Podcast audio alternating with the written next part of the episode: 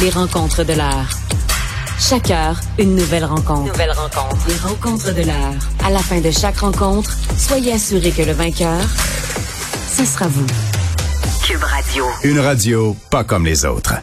Dominique Gagnon est président de Connect and Go. Salut Dominique. Salut Alex, comment vas-tu? Ah, ça va bien, ça va bien. Et toi?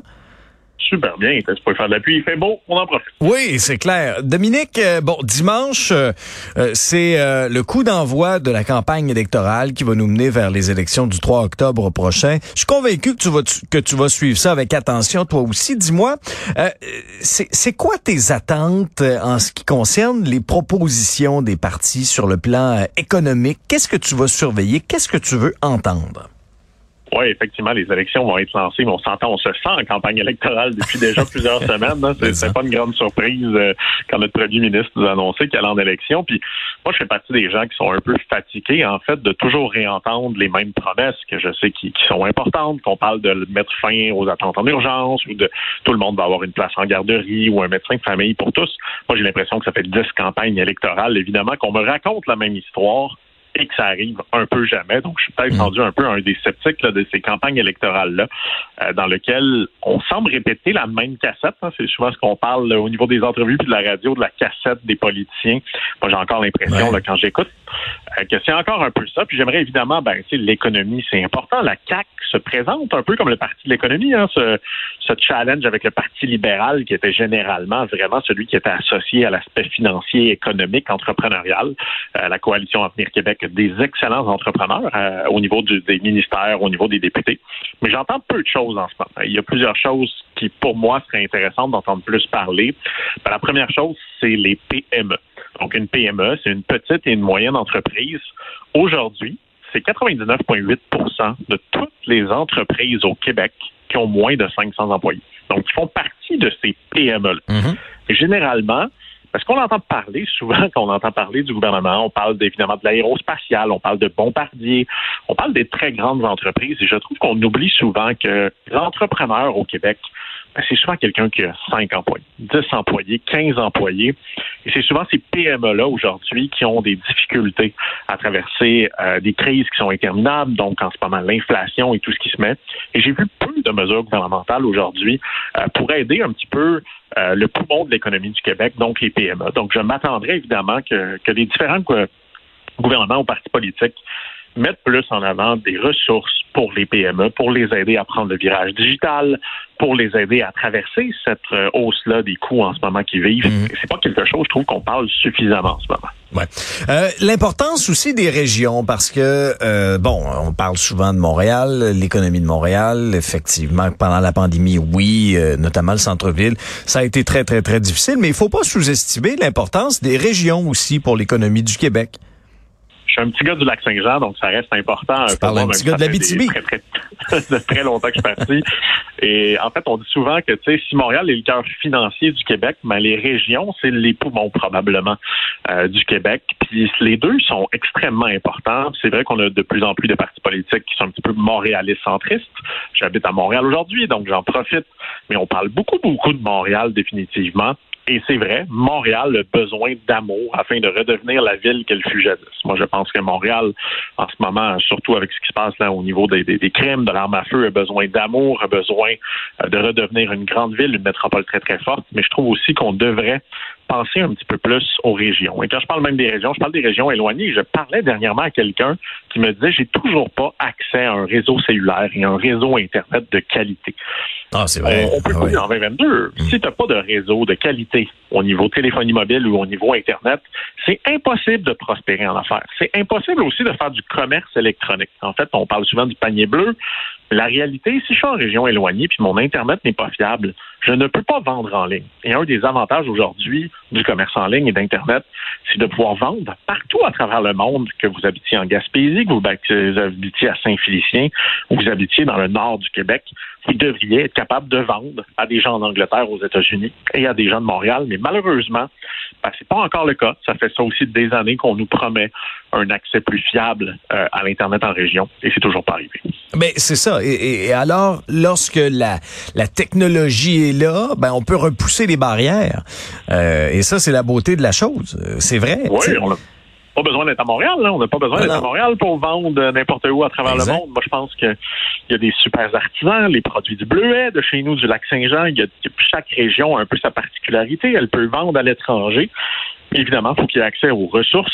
Et une des ressources aujourd'hui, ben, c'est la technologie. On le voit quand on parle d'électricité, on se sent tous démunis.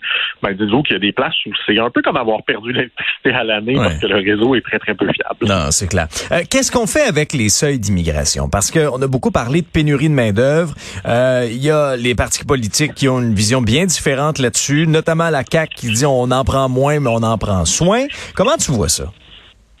Ben, Je pense en fait que l'immigration, évidemment, il faut l'augmenter. J'en ai parlé souvent avec toi. C'est moi mon opinion. Ouais. 50 des entreprises américaines qui valent plus d'un milliard de dollars aux États-Unis ont été fondées par un immigrant. Je pense qu'on doit faire deux choses. Je suis d'accord avec la CAC sur on doit mieux les accueillir. Mais je ne pense pas que de dire mieux les accueillir veut dire diminuer drastiquement le seuil d'immigration. Je pense qu'on doit faire les deux on doit amener plus de gens. Des gens de qualité, soyons sincères. Je pense qu'il faut aller chercher des gens idéalement qui parlent français, mais aussi des gens qui peuvent contribuer à l'économie du Québec, qui sont souvent prêts à faire des jobs que nous, comme Québécois, on ne veut plus faire, parce que c'est ce qui se passe quand même si on parle entre autres de l'agriculture. Et on a besoin d'immigration.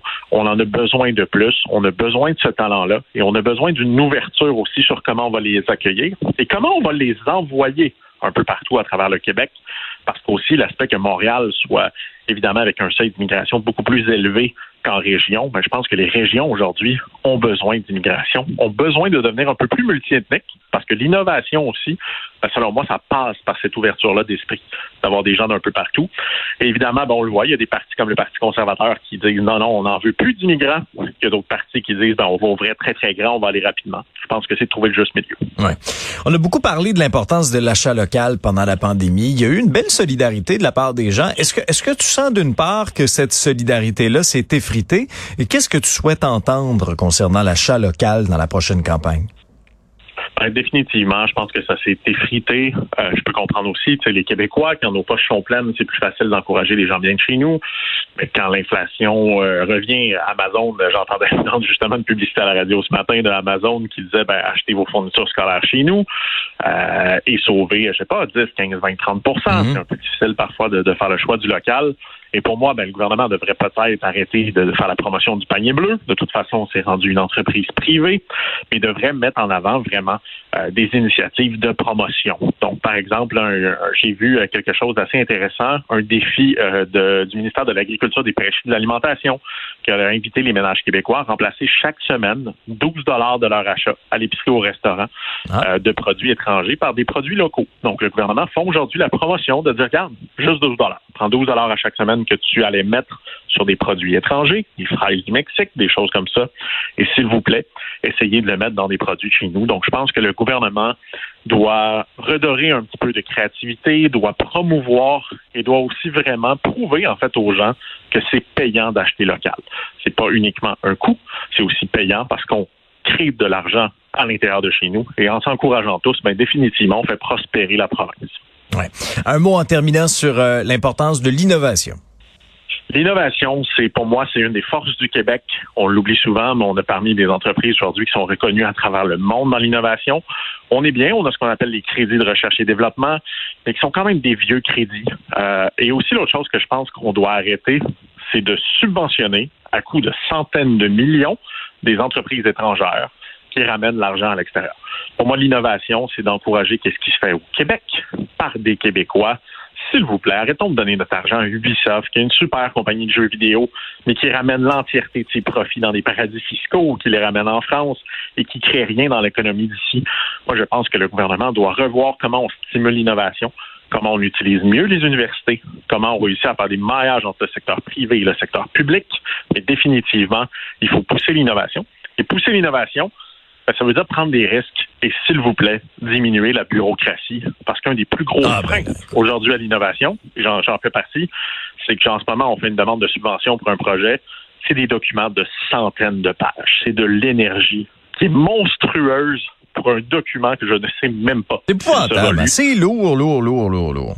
Oh, puis, imaginez, nous, on a des ressources, là, on a un peu plus que 60 personnes, mais imaginez encore une fois le propriétaire de PME, 5 employés, 6 employés, qui aimerait bien pouvoir projeter d'une subvention pour prendre le virage digital ou pour pouvoir prendre une initiative d'innovation et qu'on lui dit, ben, il va falloir remplir 50 pages de documents, il va falloir faire des tableaux avec des chiffres. La réalité, ça freine l'entrepreneuriat. L'entrepreneur, lui, veut avancer, il veut prendre des risques. Je comprends qu'il faut quand même un peu de bureaucratie, mais au Québec, sincèrement, c'est lourd. Merci beaucoup, Dominique. On se reparle demain pour la petite dernière. Bye. Bye.